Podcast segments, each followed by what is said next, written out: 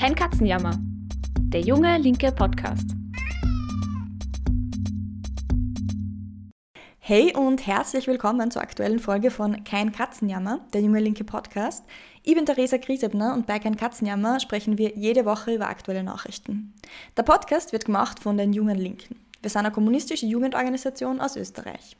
Unser Podcast Kein Katzenjammer richtet sich an alle, die politisch interessiert sind oder die es nur werden wollen. Wenn du unseren Podcast oder die Arbeit von Junge Linke gut findest und unterstützen möchtest, dann freut uns das sehr. Du kannst zum Beispiel ein paar Euro spenden oder Fördermitglied werden. Das wird uns sehr, sehr helfen, denn wir finanzieren uns nur über Mitgliedsbeiträge und Spenden. Alle Infos dazu, wie das funktioniert, findest du in den Show Notes. Wir nehmen heute auf an einem Freitagabend. Draußen wird schon düster und während ich gerade wegen einer Veranstaltung in Salzburg bin, ist in Linz, wo ich eigentlich wohne, gerade ein Festival, wo hunderte Leute gerade beim Konzert feiern. Heute sprechen wir aber über andere Konzerte, die auch ganz zu Recht in den letzten Wochen die Wogen hochgehen lassen. Die Konzerte von der Band Rammstein und die Missbrauchsvorwürfe gegen ihren Frontsänger Till Lindemann. Bei den Konzerten der Band Rammstein wurden Frauen offenbar gezielt für Sex mit Lindemann rekrutiert. Die Frauen berichten über blaue Flecken, über Blackouts und eigene Backstage-Räume mit benommen wirkenden jungen anderen Frauen. In Deutschland gibt es deshalb jetzt auch Ermittlungen gegen Lindemann. Was ist den Frauen auf den Konzerten passiert? Welches System steckt da dahinter? Und kann man unter den Umständen nur Musik von Rammstein hören? Über diese Fragen spreche ich heute mit Eva Derflinger. Eva studiert Biologie und Deutsch auf Lehramt in Wien. Sie ist ursprünglich aus Oberösterreich und da im Landesvorstand der Jungen Linken. Außerdem beschäftigt sie sich viel mit Popkultur, insbesondere mit Musik. Schön, dass du heute im Podcast zu Gast bist, Eva. Hallo, freut mich auch voll. Starten wir vielleicht mal von vorne. Wieso kommen eigentlich diese ganzen Vorwürfe jetzt auf? Also auch wenn man den Vorwürfen folgt, hat die sexuelle Gewalt und das Ausnutzen von jungen Frauen auf Rammstein-Konzerten ja schon eine längere Geschichte und passiert nicht erst jetzt. Also wieso kommt das genau jetzt auf und wer hat das Ganze ins Rollen gebracht? Also nur um das Ganze nur mal zusammenzufassen, begonnen hat das alles Ende Mai da hat die Irin Shelby-Lynn über ihren Besuch des Rammstein-Konzerts in Vilnius berichtet und im Zuge dessen schwere Vorwürfe gegen den Leadsänger der Band Till Lindemann erhoben. Konkret hat sie öffentlich gemacht, dass sie von einer Frau, die mit der Band in engen Kontakt stand, in den Backstage-Bereich eingeladen worden sei und sie vermutet, dort etwas ins Getränk gemischt bekommen zu haben, um sie zu betäuben oder zumindest willenlos zu machen. Am nächsten Tag wacht sie dann mit Erinnerungslücken und großen Blutergüssen überall auf ihrem Körper auf. Mhm. Und in ihren veröffentlichten Tweets hat sie dann auch die Nachrichten anderer betroffener Frauen geteilt, die aus verschiedenen Gründen allesamt anonym bleiben wollen. Die Berichte der Frauen aus aller Welt laufen fast alle nach demselben Schema ab. Rekrutierung durch Alena Markeva, Sie war von Till Lindemann angestellt, um für ihn junge, attraktive Frauen auszusuchen. Ein Raum speziell für Till Lindemann, gefüllt mit Alkohol, Drogen und sehr junge Frauen, teilweise übernommen, teilweise minderjährig, von denen sich der Sänger eine oder mehrere aussucht, um mit ihnen Sex zu haben. Und wichtig dabei, es gilt die Unschuldsvermutung. Aber es ist schon spannend, dass alle Frauen, die sich gemeldet haben, über sehr ähnliche Erfahrungen berichten. Hm, und da extrem, extrem krasse Erfahrungen, finde ich. Also echt Wahnsinn. Voll.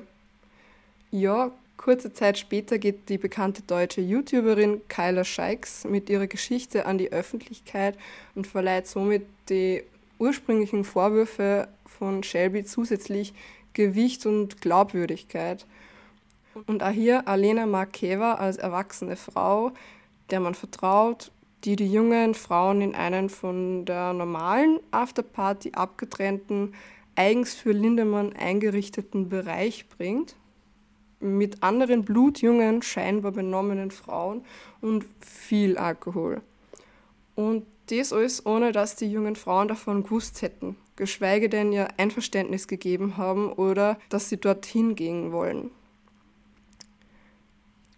Wie bei den Vorwürfen der sexuellen Übergriffe gegenüber dem bekannten Filmproduzenten Harvey Weinstein, der mittlerweile ein verurteilter Sexualstraftäter ist, trauen sich nun immer mehr Betroffene, ihr Schweigen zu brechen, nachdem sich die ersten Frauen zu Wort gemeldet hatten. Mittlerweile ermittelt die deutsche Staatsanwaltschaft gegen Lindemann. Mhm. Danke dir, Eva, nochmal fürs Geschehnisse zusammenfassen. Ich muss sagen, ich bin immer wieder, wenn ich die Vorwürfe höre, aufs Neue schockiert und auch wütend. Also wenn man sich das Ganze vor Augen führt, was diesen Frauen, diesen unschuldigen Frauen, die da einfach auf ein Konzert gehen, passiert ist, ist es echt krass und auch ganz besonders in dem Fall finde ich ja die extreme Geplantheit, die man da erkennen kann, wenn man sich die Vorwürfe anhört. Also auch wie du beschrieben hast, also dass da junge Frauen extra ausgewählt werden, in extra Räume gebracht werden, um dann potenziell für sexuelle Handlungen ausgesucht zu werden. Also mehr planen kann man das eigentlich gar nicht. Ähm, und wie du ja sagst, Shelby Lynn und Kyla Shikes waren jetzt nicht die einzigen, die von solchen Erfahrungen berichtet haben. Es wurden Geschichten von vielen betroffenen Frauen bekannt. Jetzt liest man im Internet immer wieder so Kommentare mit, oh, eine Rockband hat Groupies, wer hätte denn das jetzt gedacht? Was ja quasi also suggeriert, dass das, was da geschehen ist, eh komplett normal ist. Was würdest du denn solchen Aussagen entgegnen? Nein, das ist nicht normal. Organisierte sexuelle Übergriffe sind nicht normal. Wenn man davon ausgeht, dass ein Groupie zuallererst einmal ein Fan ist, der die Musik der Band gut findet, der auch deshalb auf ein Konzert geht und es natürlich dann auch cool findet, die Person oder die Band zu treffen, mit der vielleicht sogar ein Foto zu machen oder beim Konzert in der ersten Reihe zu sein und auf derselben Party ein Getränk zu trinken oder ein paar Worte zu wechseln, wie das wahrscheinlich große Tennisfans auch cool fänden, ein Foto mit Dominik Thiem oder Novak Djokovic zu machen, dann muss man ganz klar sagen, nein, das ist wirklich nicht normal und das ist auch nichts, das einem klar sein muss, wenn man auf eine Afterparty geht. Schließlich hatten Männer, die dort waren, vor Lindemann auch nichts zu befürchten. Also nur einmal, es ist nicht normal, dass man ohne Informationen oder unter falschem Vorwand wohin gebracht wird. Es ist nicht normal oder eh klar, dass da die Intention von sexuellen Handlungen dahinter steht. Und schon gar nicht ist es klar oder normal, dass ähm, dabei K.O.-Tropfen oder gegen den eigenen Willen andere Drogen verabreicht werden könnten. Man muss noch einmal ganz klar sagen, mit reinem Groupietum haben die aktuellen Vorwürfe nichts mehr zum Tor. Hier geht es um systematische sexuelle Ausbeutung bis hin zur Vergewaltigung. Mhm. Außerdem ist die grundsätzliche Annahme, dass Groupie-Beziehungen normal seien, sehr fragwürdig, meiner Meinung nach. Immerhin besteht zwischen so einem Star und dem Fan ein extremes Machtgefälle, dass es einfach schwierig macht, Konsens, also Einvernehmen herzustellen. Bei konsensualem Sex geht es darum, dass alle Beteiligten allem zustimmen, was beim Sex passiert. Dass die sexuellen Handlungen, die backstage stattgefunden haben, einvernehmlich waren, ist ja alleine deswegen fragwürdig, weil die Frauen laut den Aussagen von Kyla dazu gedrängt wurden, hochprozentigen Alkohol zu trinken. Und ich frage mich, wie kann man von betrunkenen oder von drogenberauschten Menschen ehrliche Zustimmung einholen und sicher gehen, dass keine Grenzen überschritten mhm. werden. Ich denke mal halt also, vor allem, wenn man die auch noch dazu bringt oder ein bisschen dazu nötigt, dass sie das quasi machen, also auch, also auch bei den Getränken. Ja. Also eigentlich kann man dann sagen, dass an der Argumentation eigentlich alles falsch ist, oder? Also wenn man jetzt die Erzählungen von eben Kyla Shikes oder Shelby Lynn ansieht, dann sind die erstens nicht Groupies in dem klassischen Sinn, so wie du das gerade gesagt hast, sondern wollten einfach auch gerne die Musik sie anhören von der Band. Und zweitens, auch wenn man sich theoretisch sexuell zu einem Star hingezogen fühlt und darauf Lust hätte, heißt das nicht, dass die Person dann einfach alles mit einem machen kann, was die will. Ja, voll. Auf jeden Fall. Also ich finde es auch interessant, wie unterschiedlich unsere Vorstellungen von männlichen und weiblichen Fans äh, sind. Also während man bei Fanboys irgendwie das Bild wilder Fußballfans im Kopf hat, verbindet man Fangirls eher so mit unreifen Groupies, die Stars hinterherlaufen. Und da, ich glaube, Wikipedia sagt zu Groupies folgendes. Als Groupie wird ein meistens weiblicher Fan bezeichnet, der seine Aufmerksamkeit einem Idol oder Star widmet, oft auch in sexueller Hinsicht. Also ich finde umgekehrt wäre so etwas gar nicht denkbar. Ein Mann, der einer Frau hinterherläuft, das passt nicht zu unserem vorherrschenden Männlichkeitsbild in der Gesellschaft. Männlichkeit wird stark mit Dominanz assoziiert. Also der Mann dominiert, die Frau ordnet sich unter, sie läuft nach und nicht er. Mhm, voll. Ich finde, das geht dann oft da eben mit dem einher von, also diese Erzählung von diesem Groupitum von, die wollten es ja eh, also auch sie läuft hinterher, so wie du das gerade sagst. Ja. Es gibt jetzt auch viele, die sagen so Sex, Drugs und Rock'n'Roll, das gehört einfach zusammen, das ist Kultur, das gibt schon lange. Und ich meine, es stimmt, dass es quasi Rock'n'Roll schon lange gibt und auch diesen Spruch und auch diese, diesen Leitspruch irgendwie. Aber wenn man sagt, irgendwie, das gibt schon lange, also, also diese Musikszene, ähm, gibt es dann auch die Ausnutzung von Frauen und auch den Machtmissbrauch, der da in der Musikszene vorherrscht schon lange? Ja, auf jeden Fall. Also Stars gibt es ja schon lange und fast genauso lange gibt es auch Berichte über übergriffiges Verhalten gegenüber diesen Fans. Zum Beispiel Elvis Presley, der es unter anderem auf extrem junge Mädchen abgesehen hat. Teilweise waren die erst 13 bis 14 Jahre alt, aber auch Anschuldigungen gegenüber Bill Wyman von den Rolling Stones, Jimmy Page von Led Zeppelin, Iggy Pop, Anthony Kiedis von den Red Hot Chili Peppers, Steven Tyler von Aerosmith und der besonders arge von R. Kelly, kann man da erwähnen. Das alles zeigt einfach, dass es sich um keine Einzelfälle handelt, sondern um ein strukturelles Problem einer ganzen Industrie, um Männer im Showbiz mit Status, Macht und Geld und ganze Systeme, die sie in Schutz nehmen und Opfer zum Schweigen mhm. bringen. Mhm. Dazu fällt mir ein, und du hast da selber vorher schon von ihm gesprochen, also von dem Fall von Harvey Weinstein, also dem bekannten Filmproduzenten. Auch da hat ein einziges Opfer, das in die Öffentlichkeit gegangen ist, dann zu einer Welle von anderen Opfern ähm, geführt, die sie geäußert haben und die bis dahin aber auch geschwiegen haben. Damals wurden vermehrte Opfer unter Druck gesetzt, um nicht auszusagen und auch jetzt gibt es im Internet große Anfeindungen und die Anwaltskanzlei, die Lindemann vertritt, hat angekündigt, gegen die unter Anführungszeichen unwahren Behauptungen vorzugehen. Welche strukturellen Probleme machen es den Betroffenen eigentlich so schwer? Also hinter den Bands stehen ja riesige Plattenfirmen und Agenturen und da geht es um Millionen. Wie würdest du die Rolle von diesen Konzernen beurteilen? Hm. Ich glaube, um sich das nur ansatzweise vorstellen zu können, muss man sich mal vor Augen führen, um wie viele Millionen es überhaupt geht. Laut dem Nachrichtenportal T-Online hat die Band allein im Jahr 2022 einen reinen Ticketumsatz von knapp 200 Millionen Euro eingespielt.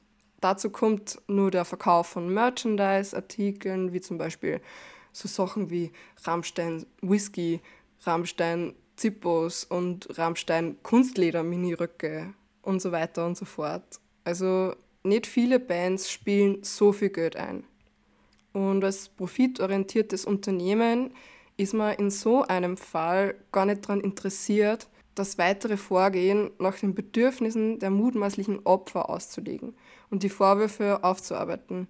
Das würde nämlich nicht nur viel, viel Zeit in Anspruch nehmen, sondern auch bedeuten, dass zum Beispiel Konzerte abgesagt werden oder die Zusammenarbeit mit den Tätern beendet werden mhm. muss.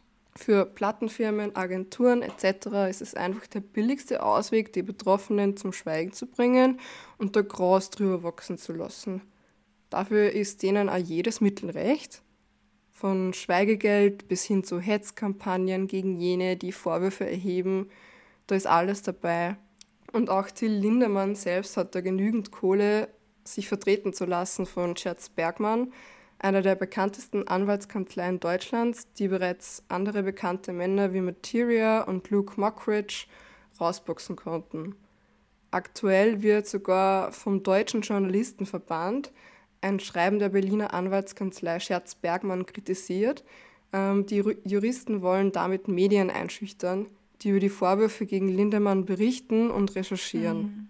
Mhm. Und wenn es darum geht, die Frauen zum Schweigen zu bringen, ist auch die Macht der Unmengen an Fans nicht zu unterschätzen. Also wenn ein einzelner Fan auf einen losgeht, dann kann man das nur relativ gut verkraften. Ist es jedoch ein ganzer wütender Mob, wohl eher weniger. Die muss man nämlich nicht einmal sonderlich anstacheln. Das geht, wie man in der Vergangenheit immer wieder gesehen hat, ganz von alleine. Das Ganze ging sogar schon so weit, dass ein Fan ein Kopfgeld auf Shelby Lynn ausgesetzt hat. Das muss man sich mal vorstellen. Mhm. Das ist echt Wahnsinn. Und ich finde, das, was du gesagt hast, zeigt tatsächlich, wie viel Geld da dahinter steht und wie viel Einfluss man hat, wenn man so eine Bekanntheit und auch so eine Fanbase hinter sich hat, wie Rammstein, die es ja jetzt auch schon seit 30 Jahren gibt. Voll. In diesen 30 Jahren ist es jetzt ja auch nicht das erste Mal, dass es Bedenken wegen die Lindemalen gibt. Ähm, seine Karriere basiert basically auf Schock und Provokation. Die letzten Skandale, die medial viel Aufmerksamkeit erreicht haben, waren 2020 sein Gedicht Wenn du schläfst, in dem er eine Vergewaltigung unter Drogeneinfluss beschreibt und ein Musikvideo, von dem es eine unzensierte Version gibt, in dem gewaltvolle sexuelle Handlungen gezeigt werden. Jetzt wurde das damals oft mit der Kunstfreiheit und der Trennung von Kunst und Künstler gerechtfertigt. Was sagst du dazu? War das alles absehbar und ab wann wird Kunstfreiheit zum Vorwand? Ja, Kunstfreiheit schön und gut, aber man hat als Künstler einfach eine Verantwortung für seine Kunst. Wir leben in einer Welt, in der es leider nicht ungewöhnlich ist, dass Frauen betäubt werden, um sie anschließend zu vergewaltigen. Jede Frau kennt schließlich die Angst, dass ihr beim Fortgehen K.O.-Tropfen in den Drink gegeben werden könnten. Ja, Rammstein ist also dafür bekannt, Tabus zu brechen und Dinge auszusprechen, die sich sonst niemand traut. Aber bei so vielen derartigen Fällen, bei so vielen Fans, die pauschal den Opfern die Schuld in die Schuhe schieben, anstatt sie beim Täter zu suchen, frage ich mich nur, welche Tabus Till? Kunst kann ja der Gesellschaft den Spiegel verhalten. Wenn aber kein ironischer Bruch vorhanden ist und sie das Publikum nicht selbst reflektiert, sieht es meist nur seine eigenen Vorurteile bestätigt, was bestehende Verhältnisse nicht hinterfragt, sondern im Gegenteil einfach nur bestärkt. Zumindest der subversive, also widerständige Anspruch dahinter ist somit fraglich. Mhm. Ich finde, da hast du total recht. Also das ist nichts Auflehnendes mehr, sondern das beschreibt einfach die Realität, in der wir Frauen alle leider leben müssen.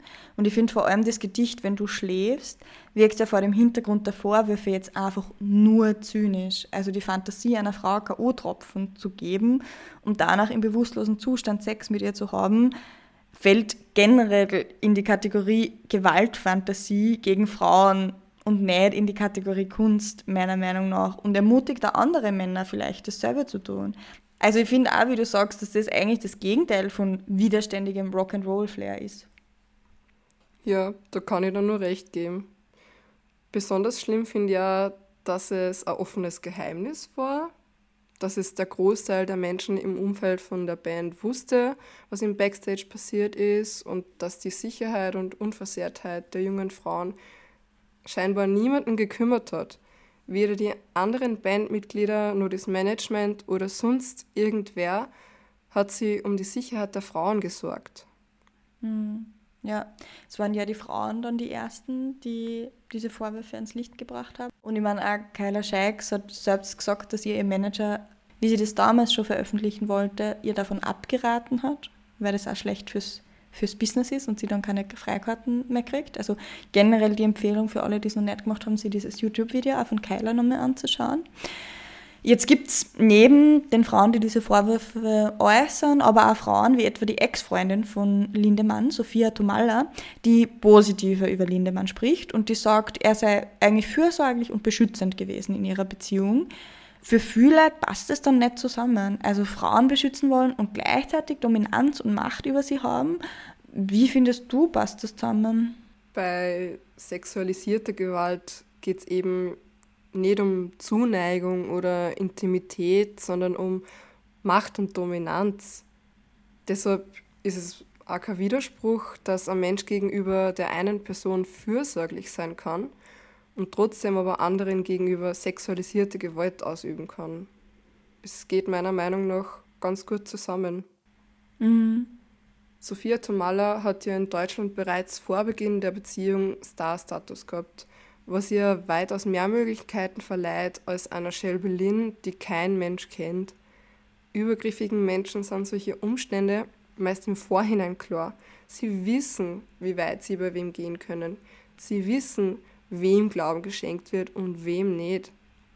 Mich würde es also nicht wundern, wenn er sie bei der einen getraut hat und bei der anderen nicht. Hm.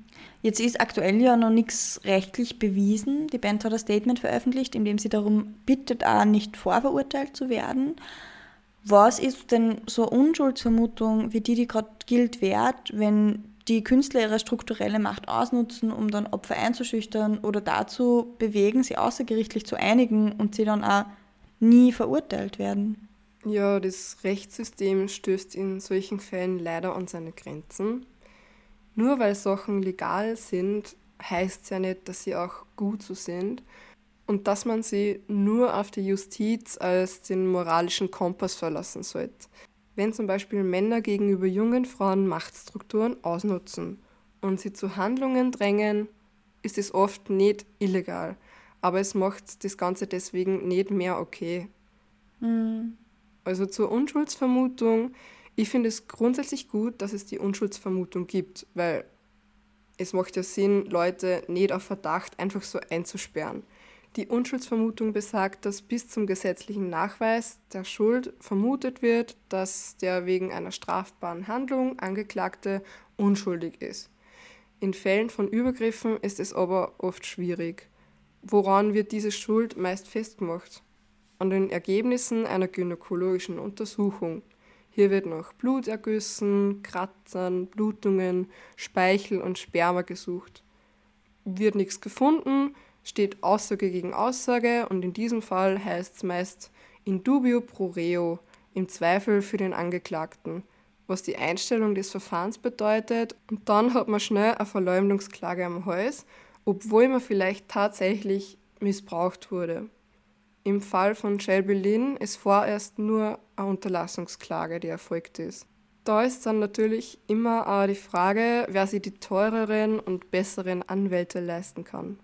Mm. Die Anzeige von Sexualstraftaten bedeutet meist unangenehme gynäkologische Untersuchungen, Gesundheitspersonal und PolizistInnen, die an nicht ernst nehmen, Victim Blaming, soziale Ächtung, Verleumdungsklagen und für all diese Strapazen im Großteil der Fälle eine Einstellung des Verfahrens.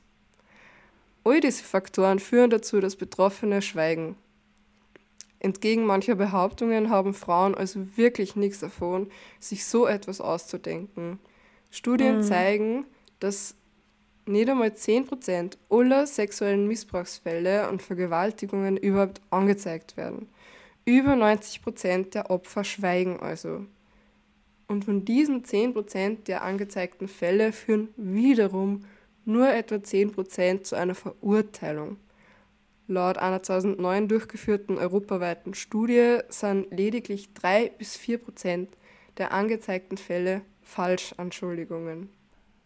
Okay, das heißt, von den Missbrauchsfällen und Vergewaltigungen werden nur 10% überhaupt angezeigt. Und dann von diesen 10% werden dann wiederum nur 10% so weit gebracht, dass es überhaupt zu einer Verurteilung kommt. Genau, ja. Also meinen Berechnungen zufolge bedeutet das, dass nur ein Prozent der erfolgten Vergewaltigungen tatsächlich zu einer Verurteilung führen. Okay, das ist echt verrückt. Das ist wirklich arg. Das ist noch schlimmer, als ich mir gedacht hätte, einfach. Mhm. Ja, aber ich meine, eigentlich jetzt Vergewaltigung ist eine der höchsten Stufen irgendwie der Gewalt. Aber es stimmt schon, weil die Gewalt, die Frauen grundsätzlich erleben in unserer Gesellschaft, ist ja auch noch immer richtig hoch, oder? Ja, jede dritte Frau in Österreich wird im Laufe ihres Lebens einfach Opfer von Gewalt. Sieben Prozent aller Frauen erleben sogar eine Vergewaltigung. Dabei frage ich mich immer, wo sind da eigentlich die TäterInnen? Eine von Plan International veröffentlichte Umfrage hat vor ein paar Tagen relativ viel Aufsehen erregt und zeigt, wie tief das Problem in unserer Gesellschaft verankert ist. Zwar wurde aber betont, dass es keine Studie ist, sondern nur eine Online-Umfrage. Die Ergebnisse sind meines Erachtens aber trotzdem stimmig. Laut dieser Umfrage findet nämlich jeder dritte Mann Gewalt gegen Frauen okay. Jeder dritte Mann. Das kann auch Till Lindemann sein. Und das ist halt ein krasses Beispiel irgendwie nochmal von einem Celebrity, aber das stimmt und das ist jetzt sehr in der Öffentlichkeit und da halt auch dann schwer zu thematisieren, aber jeder dritte Mann heißt halt auch, wir haben im Umfeld um uns herum Leute, die das halt betrifft. Also das zeigt uns irgendwie auch, wie tief das Problem in der Gesellschaft eigentlich verwurzelt ist und wie grundsätzlich wir das, wir das angehen müssen, also Gewalt gegen Frauen. Jetzt aber, um wieder zur Band und zu Rammstein zurückzukommen, eine Frage, die, glaube ich, sehr viel Fans ähm, von Rammstein jetzt beschäftigt ist, wie sollten wir jetzt eigentlich mit dieser Band umgehen? Kann man die Musik von Rammstein jetzt eigentlich nur hören? Also ich muss ganz ehrlich sein, ich könnte sowas jedenfalls nicht. Jedes Mal, wenn ich ein Lied von denen hören würde, müsste ich daran denken, was die mutmaßlich getan haben und wie Betroffene unter so einem Verhalten leiden. Grundsätzlich glaube ich, dass es wichtig ist, sie immer wieder bewusst zu machen, dass der allerliebste Lieblingsstar einfach nur ein Mensch ist. Es ist verständlich, dass man eine Künstlerin oder einen Künstler, eine Band so sehr liebt, dass man sie extrem ideologisiert und dass sie Teil der eigenen Persönlichkeit wird. Jedoch darf man trotz all dieser Leidenschaft nicht vergessen, dass diese Stars wie jeder andere Mensch Fehler machen können und das ja übergriffig sein können. Es ist natürlich nicht schlimm, wenn man früher zu unkritisch dieser Band gegenüber eingestellt war. Man bekommt nicht immer alles mit, was die Lieblingsband oder die Lieblingskünstlerin alles angestellt hat. Aber es ist wichtig, sich selbst und seine Einstellungen kritisch zu reflektieren und seine Meinung, wenn nötig, auch zu ändern. Es gilt, wie überall sonst auch, hier Betroffenen zuzuhören und sie ernst zu nehmen. Als Fan hat man schließlich eine gewisse Verantwortung. Eine ordentliche Aufarbeitung von der Band zu fordern zum Beispiel oder zu fordern, dass das Ganze nicht einfach vertuscht und wie zuvor einfach weitergemacht wird man muss sich als Fan bewusst sein, dass man mit dem Kauf von Merch, dem Hören der Musik und vor allem dem Besuch von Konzerten von übergriffigen Personen auch deren Verhalten unterstützt und indirekt gut heißt. Und das wollen wir ja nicht. Wir wollen, dass sie endlich was ändert. Hm. Ja, da hast du auf jeden Fall recht. Es muss sich sehr, sehr viel ändern, wie wir heute erklärt haben. Also und auch wie wir erklärt haben, wie das Problem gesamtgesellschaftlich eigentlich nur da ist, in einfach Vorstellungen, in Abhängigkeiten, ähm, aber auch in der Musikindustrie, aber auch in anderen popkulturellen Bereichen generell. Also dass so Machtkonzentrationen und dieses männliche dann Zusammenhalten einfach was ist, was aufgebrochen wird und da wird es uns alle brauchen, da wird es auch ganz viele Fans brauchen, die da dagegen aufstehen. Danke dir, dass du das heute nochmal dargelegt hast, gesagt hast, wie da die Zusammenhänge sind, erklärt hast, was da passiert ist und auch, was es alles bräuchte und was man vielleicht als Fan tun kann, ähm, um da den ersten Stein oder die, den ersten Schritt zu setzen, um da was zu verändern. Danke dir, Eva, dass du im Podcast zu Gast warst. Wirklich sehr gerne. Danke ebenfalls. Das war es ja schon, unsere aktuelle Folge von Kein Katzenjammer. Die nächste Folge gibt es dann wie gewohnt nächsten Sonntag auf Spotify, Apple, iTunes und überall sonst, wo du gerne Podcast hörst. Und ich habe zum Schluss wieder eine Einladung für euch mitgebracht. Diesen Sommer hat die Junge Linke was ganz Neues ausgedacht. Vom 24. bis 28. Juli gibt es zum ersten Mal das Sommercamp für alle von 13 bis 19 Jahre. Ich bin selber sehr traurig, dass ich nicht dabei sein kann, denn es gibt dort eine Alpaka-Wanderung, Workshops zu Hip-Hop, Klima und Marxismus und es wird getöpfert, also die perfekte Mischung eigentlich zwischen Freizeit und spannenden Workshops. Also wenn ihr jung genug seid, dann meldet euch unbedingt an und falls nicht, empfehlt es Geschwistern, Neffen, Nichten oder einfach Freundinnen weiter. Anmelden kann man sie unter www.jungelinke.at und wir hören uns dann hoffentlich in einer Woche schon wieder. Ich freue mich schon drauf. Ciao!